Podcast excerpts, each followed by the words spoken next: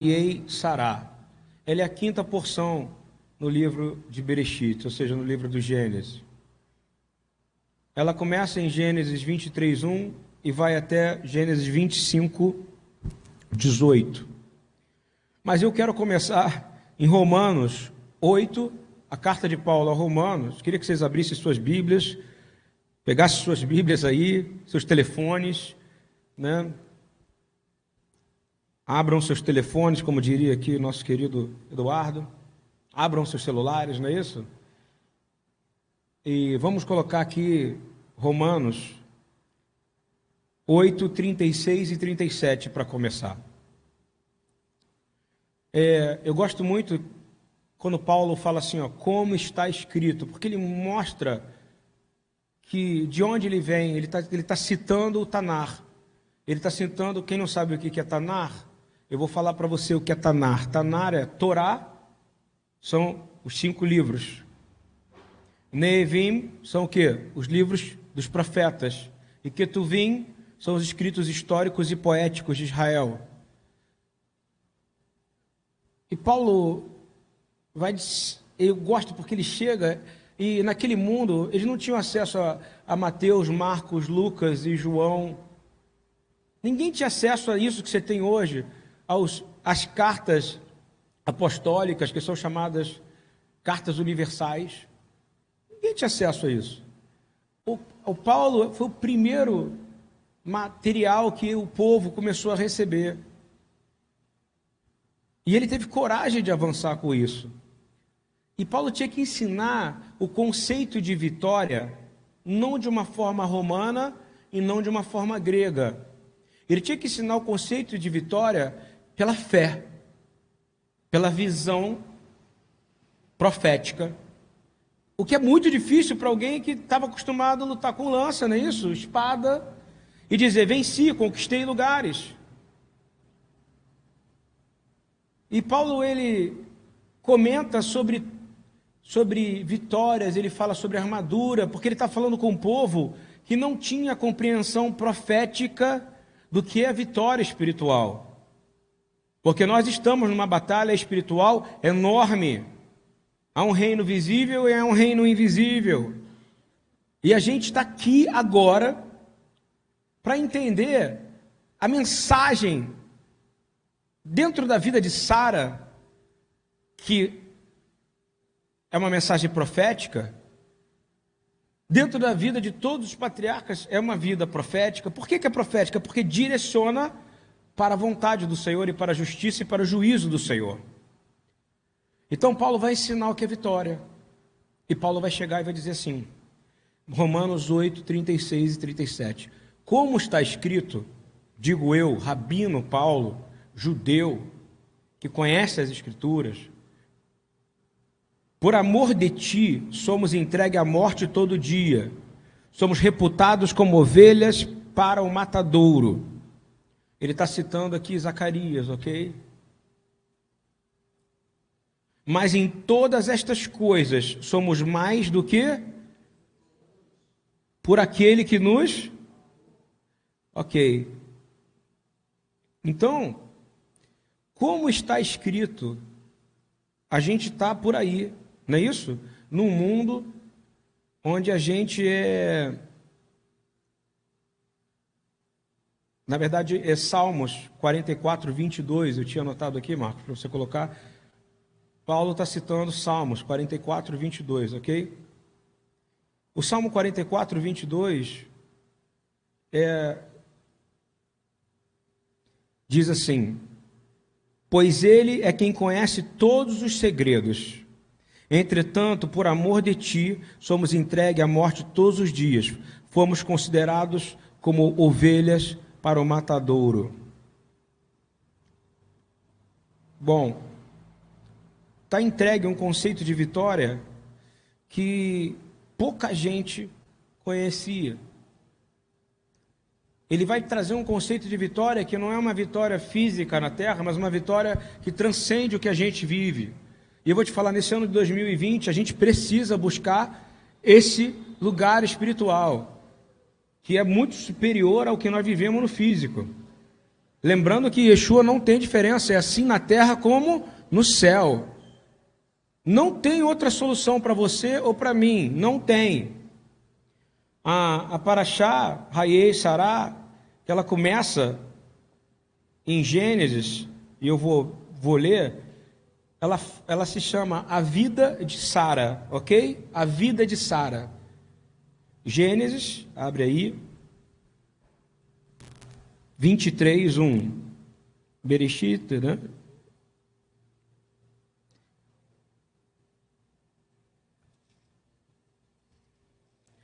Vinte e três, um.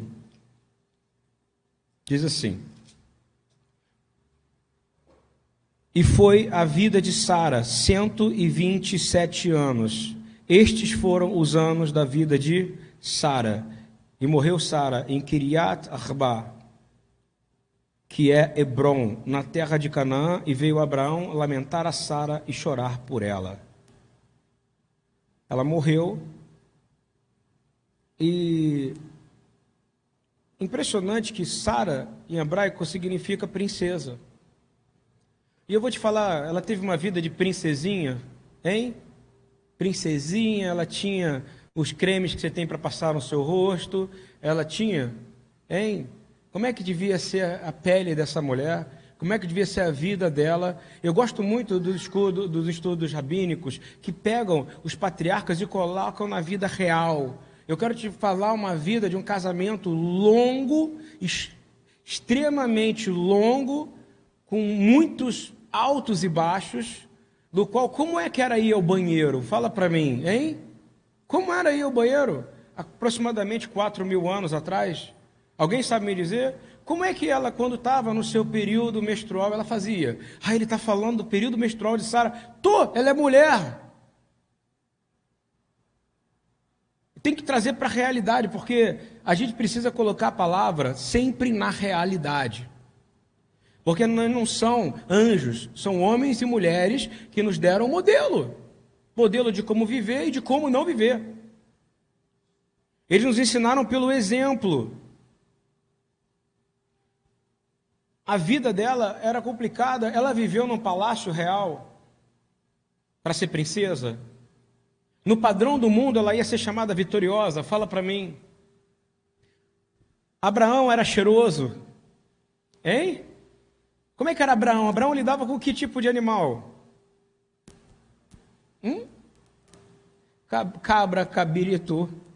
Vivia na rua, imagina o cheiro.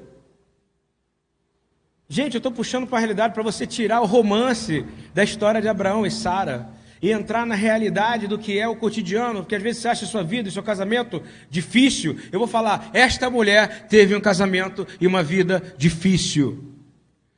Talvez se alguém começasse a ler a Bíblia assim, parasse com o que a gente chama de extremamente milindrado é, mundo de Bob né, o mundo dos milindrados, ou seja, o mundo daqueles que não podem receber nenhum tipo de confronto, nenhum tipo de dificuldade. Olha para a vida de Sara.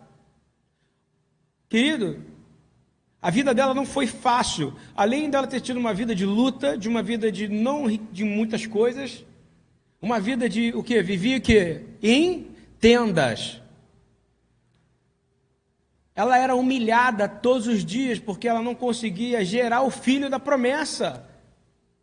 Mas além disso, eu quero dizer que, mesmo não tendo nada para dar, ela foi sequestrada duas vezes. ela sofreu dezenas de anos, e eu vou te dizer, anos não são contados em anos, são dias de sofrimento por humilhação de ser estéreo.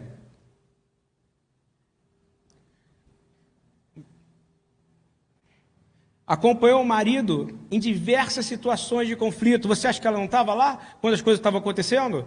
Você acha que ela não estava ali?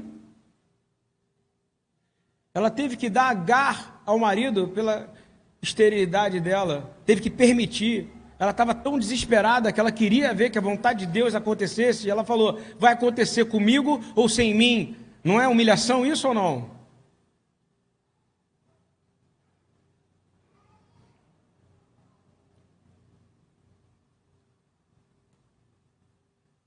Depois ela se arrepende.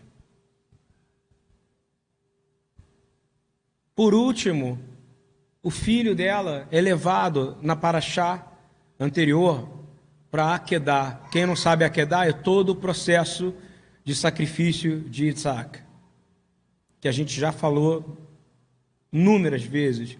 Mas uma mãe, eu vou falar uma coisa para você. Ela tinha outros filhos? Fala para mim. Hein? A mãe a minha mãe me ama que parece que é incondicionalmente. Está ouvindo bem? Eu sou bebezinho da mamãe, com 44 anos, sacou? Se minha mãe puder, ela joga talco em mim. Se minha mãe puder, ela, estou na casa dela, ela chega com um pratinho para mim. Sabe assim? Não interessa se ela está cansada. Minha mãe quer saber o que, que eu quero, o que, que eu preciso. O escândalo para minha mãe é que se eu morresse antes dela. A minha mãe, ela não viveu os 120 anos de Sara, concorda comigo? Ela me tem há 44 anos cuidando de mim. Ela me liga todo dia. Ela fala comigo pelo WhatsApp todo dia, ela manda coração, ela manda bolinha, ela manda foto, ela manda tudo. O meu sucesso é o sucesso da minha mãe e minha derrota é a derrota da minha mãe. Eu acredito que toda mãe é assim. Você imagina se quando você sabe que o seu filho vai ser sacrificado, porque o Deus que deu pediu e sabe que Abraão é extremamente fiel e que vai cumprir isso. Em várias parashiot, ou seja, estudos dessa paraxá, a gente fala, a gente fala sobre algo que aconteceu, que pula do sacrifício de Isaac direto para quê? Para a morte dela. É como se no judaísmo dissesse que ela não viu Isaac. Ela não viu ele ressuscitar, entendeu? É como se dissesse que ela não aguentou e morreu para não ver a morte do filho. Acredito. Eu acredito nos ensinos da tradição judaica, porque eu acho que é isso que uma mãe prefere. A dor é incrível. Eu, quando fui uma vez para o hospital, eu me lembro da minha mãe brigando com todo mundo, brigando com todo mundo para saber se eu ia sair de lá de dentro viva, querendo monitorar exame, tá entendendo? Porque a vida de um filho é a coisa mais importante para uma mãe. Vocês concordam comigo? Hein? Ela passou por coisas que você nem imagina. Agora eu vou falar uma coisa boa para você. Por que que na Torá fala, não fala a morte de Sara, mas fala a vida de Sara foi a vida de Sara foi 120 anos. Por que que começa dizendo a história da vida dela? Porque ela está na galeria da fé. Nosso Deus não é um Deus de morte, mas um Deus de vivos. E vai falar que ela está viva. É isso que é uma mensagem real, mas ela tinha que morrer. E é tão importante que Abraão vai achar o lugar que ele vai comprar por 500 é, moedas de prata, se eu não estou enganado, 500 pesos de prata, para poder ser o lugar em Hebron, em Marpela, aonde Abraão se humilha, se humilha até ter o lugar para poder enterrar Sara, para que a promessa se cumprisse. Porque ele já tinha a fé da ressurreição dos mortos. Porque ele sabia que o Senhor, em poder para ressuscitar, como Isaac significa o quê? A ressurreição de um filho que morreu. E o que, que ele faz? Ele coloca essa situação num ponto real. Nós precisamos ter um pedaço de terra nessa terra chamada Canaã, que futuramente vai se chamar o quê? Israel. Ainda não era. Mas futuramente ia chamar Israel. Ele precisava o quê? Tomar posse profeticamente daquela terra, comprando lugar, e foi plantar o quê? Uma semente? Não. Ele foi colocar o corpo da esposa amada dele, mãe do filho da promessa. E vou contar uma coisa para você, para honra e para a glória do Senhor. Hebron e o lugar Marpela, que é onde é o sepulcro dos patriarcas, Sara está lá, o corpo de Sara. O corpo de Abraão está lá. O corpo dos filhos estão lá e das noras estão lá. Sabe por quê? Porque assim foi a vontade do Senhor. Porque tem que ter um lugar para quando se aponta a morte e a ressurreição, não é verdade? Mas eu quero te dizer que ela, ela combateu o bom combate, concorda comigo? A palavra de Paulo cabe para ela, que ela combateu um bom combate? É, nós estamos voltando a quatro mil anos e dizendo que o evangelho de Sara existe. Não existe a boa nova de Sara? Ela combateu o bom combate. Porque combate bom é aquele que, por mais que você saia machucado, você sai vencendo no nome do Senhor. Isso é que é o combate bom. Isso é o que Paulo tentou falar e tentou explicar e tentou dizer, e Davi teve altos e baixos porque não entendeu isso. Quando ele entendeu verdadeiramente, ele entendeu que ele era uma, um vitorioso. Porque toda vitória de um homem de Deus não é o que ele consegue na terra, mas é o que o Senhor concede aqui dos céus para a terra para ele.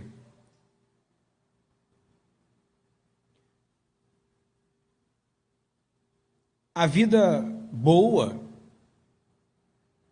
não é necessariamente uma vida fácil, não é uma vida confortável, não é. Para o padrão bíblico, não é uma vida fácil, não é uma vida boa, não é uma vida confortável. Não é. Se colocaram isso na sua cabeça, é uma mentira. Eu vim dizer aqui: mentira.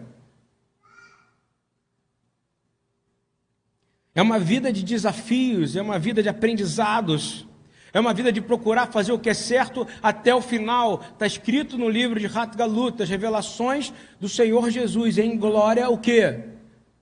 estarão lá quem? Os eleitos e que foram fiéis até o final. Sara foi fiel até o final? Claro que foi. Olha o que essa mulher aguentou. E olha o que as mulheres aguentam. Parece que a mulher já nasceu preparada para sangrar, não é isso? Para sofrer. Para estar. Tá, eu vou te falar uma verdade: no grupo de intercessão que eu tenho, a maioria são mulheres. Estão dispostas a tudo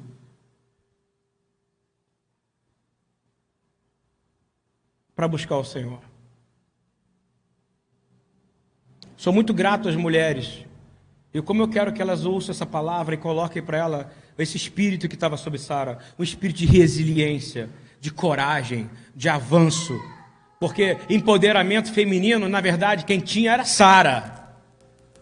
Esse empoderamento feminino que falo agora não é empoderamento. Todo poder que homem dá não é poder, amigo. O empoderamento real veio de quem? de Deus para Sara poder conseguir ir até o final obedecendo a palavra de Deus. Sem rebeliar, sem ter rebeldia contra o marido. Sem ter rebeldia não é contra o marido, mas contra o ministério que o Senhor deu para o marido.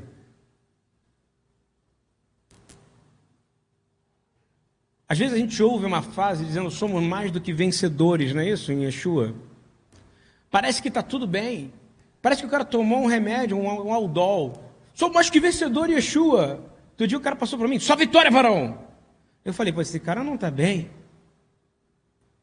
Ele está precisando de ajuda. Porque ele não estava bem mesmo, ele tinha falado para mim, só vitória, varão, mas pelo amor de Deus, me ajuda. Há um, há um conceito errado de vitória. Há uma vida situada errada. Não olha para a Escritura como eu estou olhando agora. Você precisa olhar para esses homens como homens e mulheres que sofreram, que padeceram, que tiveram uma vida real, que cansaram, que tiveram relações, que foram avante, que tiveram filhos prometidos. O judaísmo fala algo incrível, que Sara era linda aos sete anos. E ele era linda aos 70, porque as pessoas queriam ela aos 70, não é isso? Ela entrava, falaram que ela era o quê? Linda, maravilhosa. Ela era linda. E eles dizem que ela era linda morrendo. Sabe por quê? Porque ela morre como ela era, como uma criança. Uma vida inteira dedicada a servir ao Senhor. Eu quero que a gente entenda que isso é empoderamento, isso é poder de Deus. Quando você tem uma vida para a glória de Deus.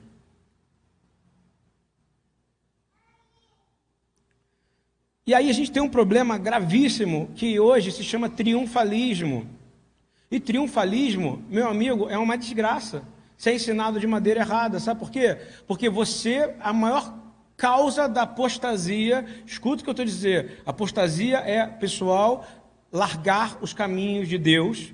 O maior motivo da pessoa ir para, entre aspas, como dizem, vou para o mundo, é justamente isso: não olhar para os patriarcas como uma vida real, como uma vida verdadeira, uma vida igual a nossa, uma vida de gente que suou, de gente que tem CC, de gente que tem problema, que tem dor, Lembra Jacó no, na, na hora do confronto com o anjo, ele saiu ferido, ele saiu machucado, ele saiu mancando. Todos nós somos mancos, eu queria que vocês entendessem isso, isso é característica nossa. Nós todos estamos sangrando e com dor, porém, a nossa vitória não está nesse corpo, mas está na glória que há de vir.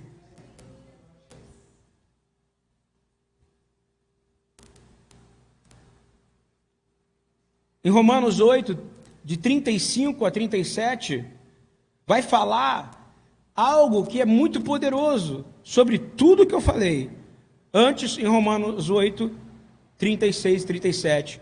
Romanos 8, 35 vai explicar. Por que, que você vai aguentar? Eu consigo, consigo ouvir Sara cantando isso.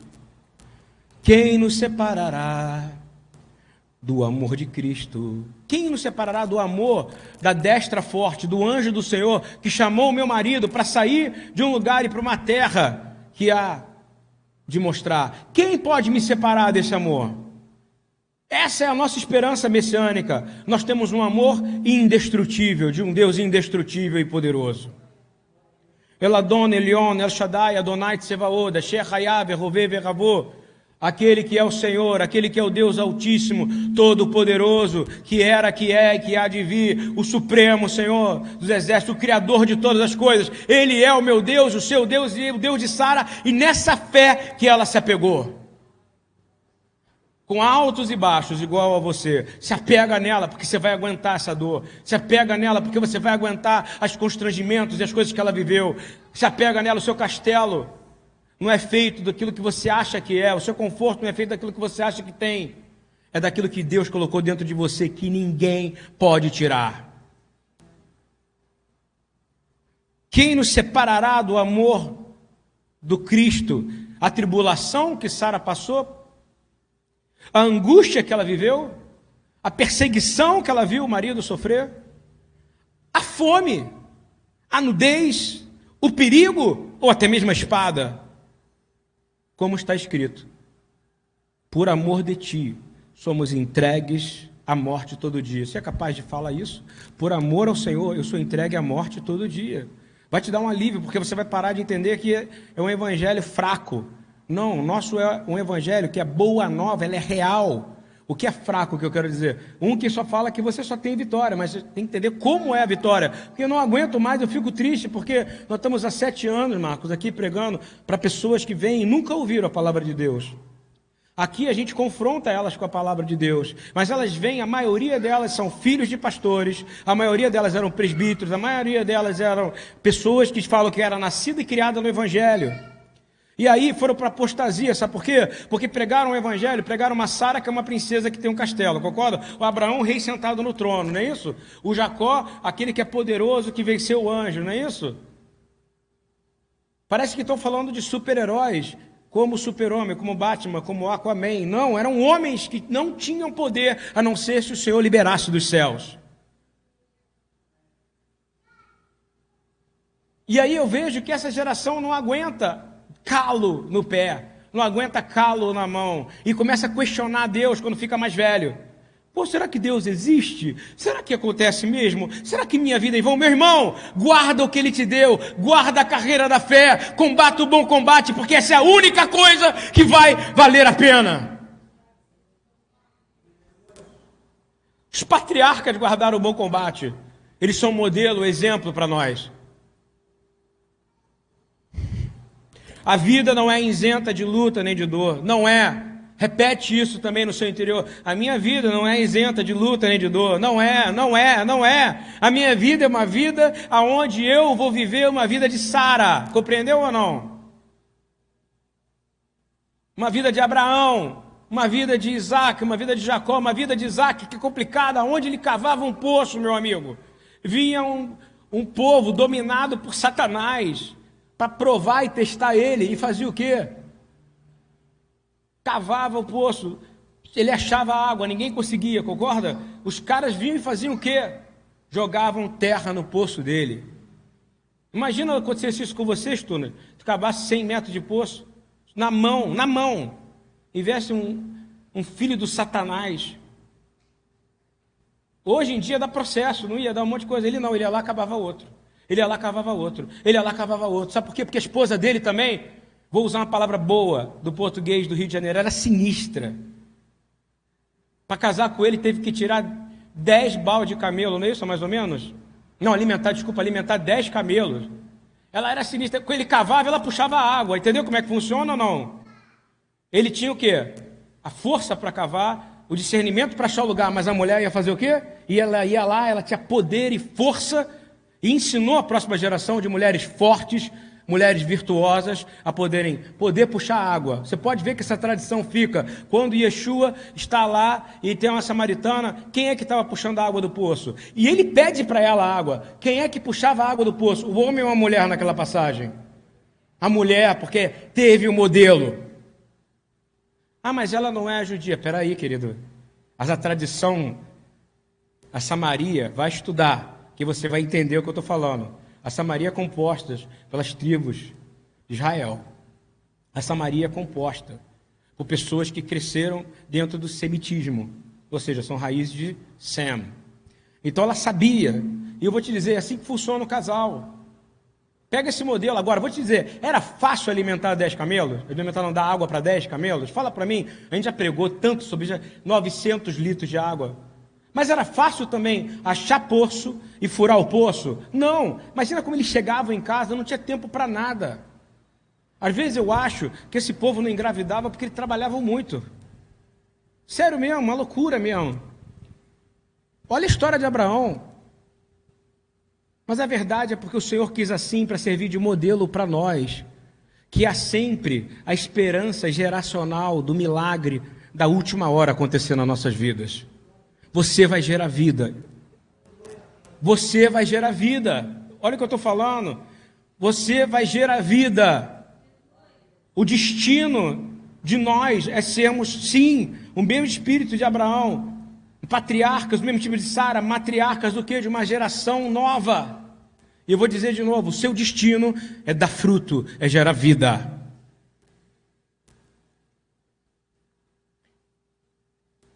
Quando a palavra é mais do que vencedores, eu quero pegar e dizer, não é vencedores que está escrito. Sabia, pastor Marco? Não é vencedores. A palavra é conquistadores. Conquistadores. A gente é mais do que conquistador, compreendeu? A palavra é conquistador, não é vencedor. Tem uma grande diferença, não tem ou não? Porque vencer te exima da conquista. Não, o Yeshua, ele divide a glória com você, te deu uma vida natural, a vida é o corredor da eternidade, concorda comigo? Ele te dá você passar pela essa vida com esse corpo físico nesse corredor, para você conquistar a eternidade, porque ele quer compartilhar a glória dele com você. Por isso que você vai aguentar. É de glória em glória, irmão. Não é isso ou não? De graça em graça, de fé em fé. É assim que você vai conseguir. Todo tipo de tribulação, de angústia, de dor, fome, nudez, perigo, espada, ladrões, rebeliões, rebeldes, todos os líderes passaram por isso. Isso não fez eles desistirem. Eles foram até o final, guardaram a carreira da fé. E eu digo aqui, você também pode, porque cada um de nós tem um ministério do Senhor em nós. E nós vamos até o final. Ainda que venha todo tipo de problema sobre você, você vai dizer: Eu sou mais do que conquistador. Hoje eu conquistei mais uma milha nesse corredor. Você vai olhar para os patriarcas como homens igual a você, está ouvindo? Que sofreram, que tiveram uma vida dura, mas nem por isso deixaram de fazer a vontade do Senhor. Acorda hoje, nessa manhã. Sai dessa posição de murmuração, de, de. Sabe qual o problema? É ingratidão no nosso meio. A gente acorda de manhã com o direito de se achar porque podemos ficar triste. Eu posso ficar triste. Eu vou dizer, você não pode. Você vai fazer igual o Davi. O Senhor me deu a vida, me deu mais um dia. Eu vou dar uma ordem para minha alma e vou falar assim: Ó oh, alma, por que está tão triste? Para de ficar triste agora. Porque o corpo levantou e nós vamos glorificar Deus e vamos oferecer o nosso corpo como sacrifício vivo ao Senhor. Para com isso, acorda mulher, acorda homem. Pega o modelo de Sara, e segue a tua vida, mulher. Não é do jeitinho que você está achando que é, não. É uma vida luta e dura. Estou falando até com sotaque, não sei de onde está vindo esse sotaque. É dor de garganta. É tão impressionante que vitória no mundo é muito fraco, sabe? Olha só, vamos lá. Como é que é o nome dos arcos mais conhecidos em Paris? Vamos lá, quiz, Marcos. Igual você fez, gostei do quiz. Fala. Qual o nome do arco de Paris? Isso, Arco do Triunfo, né? O Arco do Triunfo, um lugar maravilhoso que delimita que as vitórias de quem? De Napoleão. Gente boa, né? C... CB, sangue bom. Tá. Quem passou por lá duas vezes? Hitler. Hitler. Passou pelo Arco do Triunfo declarando o quê? Vitória! High! Não é isso ou não? Os homens têm uma noção de vitória aqui, de empoderamento pelo aquilo que eles fazem ou matam. Joséfos narra, Flávio Joséfos, ok? Quem não sabe, um historiador. Ele conta no livro da entrada de Tito, levando despojos de Jerusalém para Roma como uma grande vitória. Eu vou te fazer uma pergunta: o despojo de Jerusalém, de um templo destruído, onde o Senhor falava, de um povo que foi dispersado por violência e perseguição, isso é vitória ou é derrota? Aos olhos do homem é poder e vitória. Aqueles, aqueles, aqueles todos os lugares que vão, panteões, Todos os grandes monumentos da terra ou são para a idolatria de um Deus ou para a idolatria de um homem que se chamava conquistador.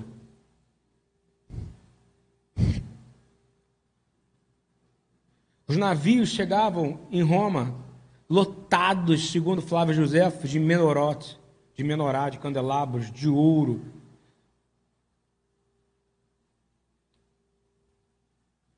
Querido, a aspiração do Arco do Triunfo não foi em Yeshua. A aspiração de 100% do que foi feito pelas mãos de homem não foi Yeshua.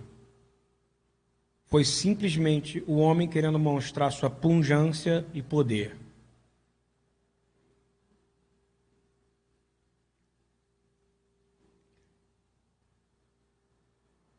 Paulo ele vai usar esse modelo de comemoração humana para poder fazer o quê?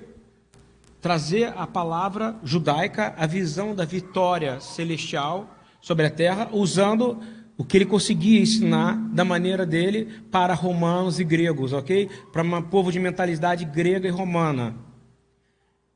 Ele, ele vai dizer e vai fazer um monumento, só que um monumento espiritual, para a gente entender uma batalha. Ele vai, ele vai pegar Zacarias 14, ele vai termos que ninguém conhecia, ele vai trazer, ele vai dizer em Colossenses 1,13: Ele, o Pai, nos tirou da potestade do império. Então ele está dizendo o quê? Peraí, o Pai nos tirou potestade, é o grupo, ok, de domínio. Um governo é uma potestade, ok? O governo brasileiro, o presidente é uma potestade, só para você saber. O STJ é outra potestade. Ele tirou do domínio dessa potestade, do império das trevas e nos transportou para o reino do Filho do seu amor. E eu vou te dizer, é isso que aconteceu. Todos nós, todos nós nascemos no império das trevas. Compreendeu isso? Todos nós nascemos no império das trevas. Todos nós nascemos no império das trevas. Todos nós, sem exceção. Todos ricos, famosos, padres, pastores, bispos, até aquela irmãzinha mais santa que você conhece, que é cheia de revelação. Está ouvindo? Todos aqueles, todos aqueles, papas, rabinos, gurus, economistas, atrizes, engenheiros, celebridades de YouTube, pastores de todos os gêneros, todos os tipos, todas as denominações, todos nasceram na treva. Inclusive você, inclusive eu. Com exceção de apenas um que é o único que não nasceu nas trevas que não pertenceu ao império das trevas, que não é nascido do desejo do homem. Quem é esse? Yeshua. Porque todos pecaram e foram destituídos da glória de Deus. Romanos 3, 23. Isso é outra coisa que tem que ser falado constantemente para tirar o super, a super graça do nosso meio, né? Por isso, Deus enviou o seu Filho unigênito para vencer o príncipe desse mundo. Uma vitória, irmão. Que não é uma é a vitória, é a vitória que Sara venceu. Compreende ou não? Você quer essa vitória? Guarda a sua vida. Aprende, sabe, que as lutas que você passa são normais. Que aqueles que você lê na Bíblia são seres igual a você, suavam. Jesus suou sangue teve dor, cansaço, fome. Todos tiveram. Na hora certa que o Senhor acha, Ele envia pão. Na hora certa que o Senhor acha que é certo, Ele envia anjos do céu para combater fisicamente inimigos da terra. É isso que o Senhor vai fazer nos últimos dias. Colossenses 2,15 vai dizer: E tendo despojado, guarda comigo, a palavra despojado é uma palavra militar, não é, Marcos? E tendo despojado os poderes e as autoridades, fez deles um espetáculo público. Espetáculo público é o quê? Ele faz o contrário, ele faz a reversão. Ele faz, ele mostra, está ensinando para ele espetáculo é um termo usado em Roma, em Grécia, público, usado para mostrar poder de um rei, ok? Ele está dizendo, Colossenses 2,15: E tendo despojado os poderes e as autoridades, fez dele um espetáculo público, triunf, triunfando sobre eles aonde? No militarismo, no tiro, na espada? Não, no madeiro, porque se fez maldição por todos nós. Amém, gente? Coloca sua mente e entenda que despojar é um termo militar. O que é despojar? Alguém sabe me dizer? Hein?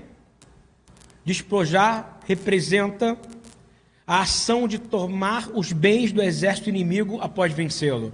Então, Paulo está dizendo: o exército inimigo perdeu os bens. Ou seja, o império das trevas perdeu o quê? Os bens que ele tinha nessa guerra. Que foi vencida onde? No madeiro. Agora eu vou te fazer uma pergunta. Yeshua despojou os principados e potestades. Então, quais eram as posses que eles tinham? Ouro. Quais eram as posses que os potestades, os principados tinham? Hein? Que posse que os potestades e precisavam, os, as potestades e principados tinham? Que ele foi lá e pegou o despojo como chefe militar, por favor. Que posses foi que ele foi lá e disse: É meu, ninguém tira de mim, é meu, larga agora é meu. E com o poder da cruz, não foi com espada, não foi com nada, foi amassando a maldição, levando sobre si toda a carga, levando sobre si todas as nossas dores, fazendo expiação por nós. O que que ele pegou de despojo do império das trevas?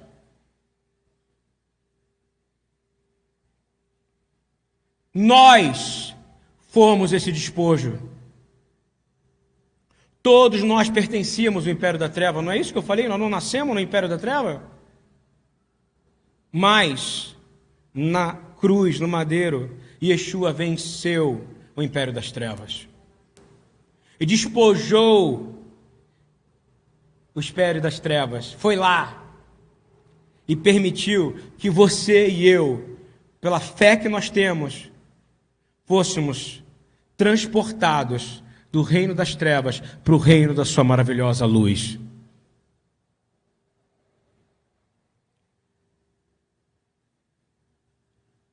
Agora a pergunta é: como que Yeshua venceu o império das trevas?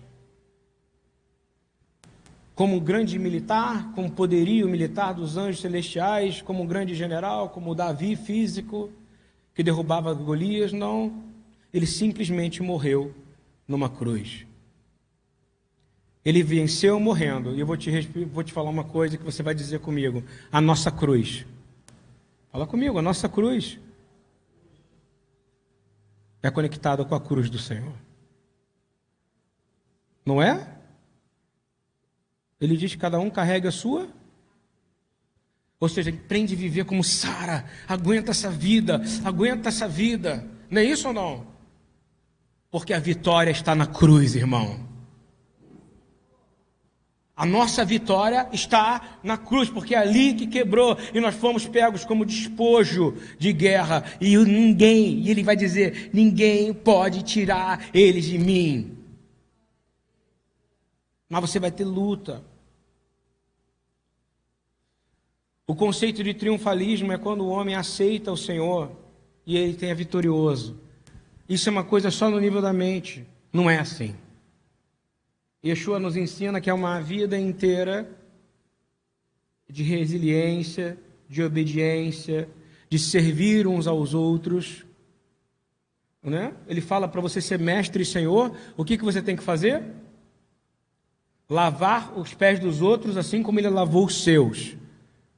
É uma vida de humilhação, de se mostrar no pé do outro, de sentir o chulé do outro. Concorda? É uma vida de resiliência. É uma vida de assim, como eu posso te servir, Senhor? Mas não é, Senhor, é assim, Marcos, como é que eu posso te servir? Como é que é seu nome, irmão? Cláudio, como é que eu posso te servir? E aí você é contaminado com isso, você pergunta para a Daiane, como é que eu posso te servir? A Léo vira para mim e fala, como é que eu posso te servir? É lavar o pé um do outro, ao invés de ficar apenas olhando o que o outro tem de defeito. Nós precisamos ser protetores um do outro. Esse é o problema. Essa base de triunfalismo errada é, é muito antiga.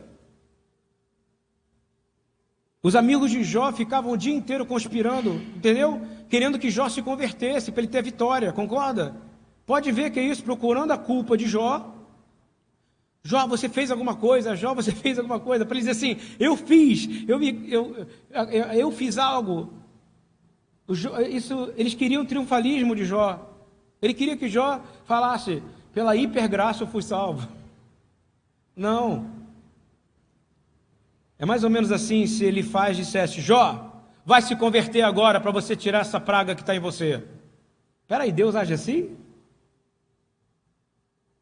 No final, quem ora por eles é Jó, porque o convertido era Jó, que aguentou a dor até o final, que teve uma vida, não carregou a sua cruz Carregue a sua cruz, olhando para a cruz maior que é Yeshua, aonde você foi tomado de despojo do império das trevas, resgatado das trevas para a maravilhosa luz, e agradeça todo dia isso, todo dia, porque o inferno vai lembrar todo dia que um dia você pertenceu a ele, um dia você, ele vai mandar enviados, ele vai mandar pessoas para tamparem o seu poço, para secarem o seu poço, mas você vai lembrar, eu carrego a minha cruz e olho para aquele que é fiel para cumprir, e que já cumpriu, e despojou as trevas, e o que ele recebeu de despojo? A minha vida.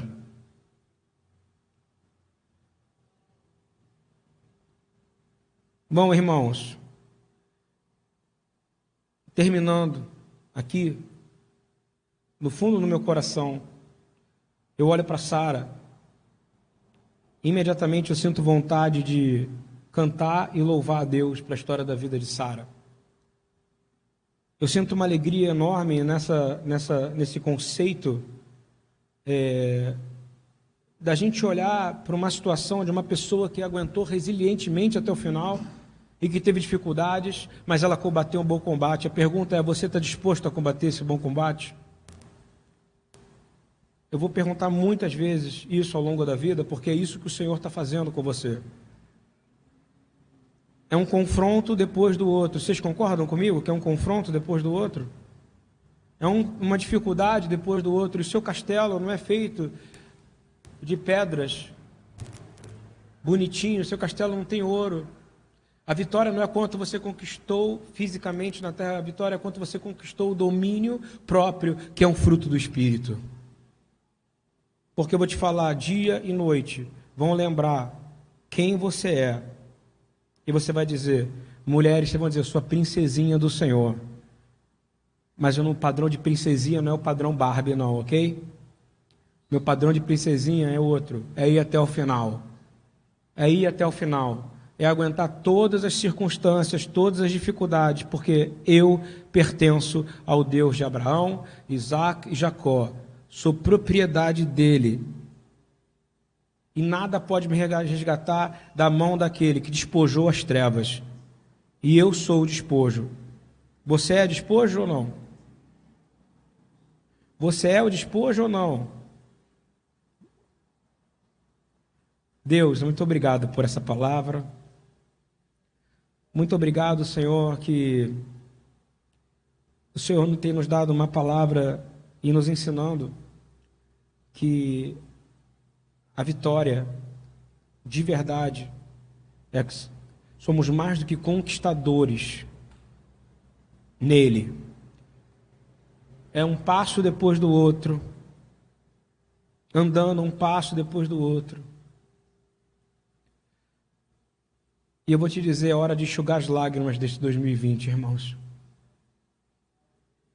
É hora de você tomar uma nova atitude, mulher.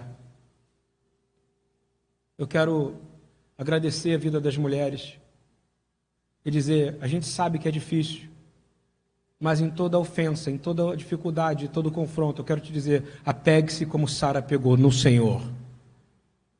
E quando você errar, errar o Senhor está esperando você se arrepender e você vai continuar e vai ter uma na sua história não vai estar assim a morte da Dayana, vai estar a vida da Dayana. Nós não celebramos morte, sabe, Ellen? Nós celebramos a vida da Ellen, a vida da Patrícia, a vida da Léo, a vida de você que está ouvindo, mulher. As dores. Sem Sara não teria o Messias, irmão. Lembra disso, tá? Hein? No último momento, ela pôde ver o filho dela, pôde ver o bar mitzvah do filho, não é isso? um bar mitzvah, ela viu a circuncisão de Isaac, ela viu, mas Deus não deixou ela ver ou sofrer ou pensar na morte de um filho, entendeu? A dor é grande. Ela venceu o bom combate. Eu vou te dizer, vocês vão vencer o combater o bom combate, mulheres.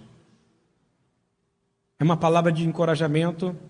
Eu quero te dizer, você está enfaixado só. Você já viu o jogador jogando vôlei? o futebol, que dá aquela contusão, aí o cara vai lá e joga um, um gelol, e joga e vai botar uma faixa, você só está enfaixado. Você está voltando para o jogo agora. Você só está enfaixado, está doendo, mas você está voltando, sabe, Marco? A dor tá, vai, vai passar, porque você vai até o final. Nós vamos até o final. Nós precisamos ir até o final. Eu vou te dizer que você não está respirando ainda. Eu vou fazer uma pergunta óbvia. Você está respirando ainda, Gabriel? Você não deu o seu último suspiro? Não interessa se está no CTI, no UTI, não interessa se está passando por vergonha, se estão te humilhando, se estão te batendo em você, se você está ferido como Jó. Você está respirando? Você ainda pode sonhar o seu último sonho. Você pode, porque o Senhor prometeu que ia dar sonho a todos, inclusive aos idosos. Ele falou que os idosos iriam sonhar, as meninas iriam profetizar. Isso está acontecendo agora. Enxuga essa lágrima agora.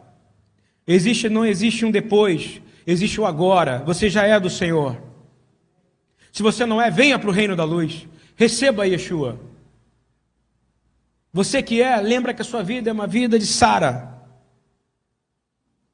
Eu quero trazer um princípio messiânico em Jó 19, 25, 27, e eu quero terminar com essa palavra, que é uma palavra messiânica dos livros mais antigos da Escritura. Eu quero que você pegue essa palavra e coloque no seu coração. Ele vai falar a palavra, ele vai dizer Messias, ele vai falar Mashiach, Rai. A palavra talvez mais repetida em todo o judaísmo, Messias, vive, o meu redentor vive. Diga comigo, o meu redentor vive. Isso foi dito no livro mais antigo. Sabe por quê? Porque esse encorajamento de Jó. O meu redentor vive em qualquer situação. Consigo ver Sara dizendo: meu redentor vive. Eu consigo ver Rebeca puxando aqueles baldes, está entendendo? E puxando, e puxando, e dizendo: Eu aguento porque meu redentor vive. Eu aguento essa jornada, eu aguento o tiro, eu aguento bala, eu aguento o sofrimento, eu aguento a vergonha, porque o meu redentor vive. E Yeshua Rai. Eu sei que o meu redentor vive. Vamos clalar isso junto, por favor? É Jó, nos livros mais antigos da palavra de Deus. Fala comigo. Eu sei que o meu redentor vive. e que no fim se levantará sobre toda a terra.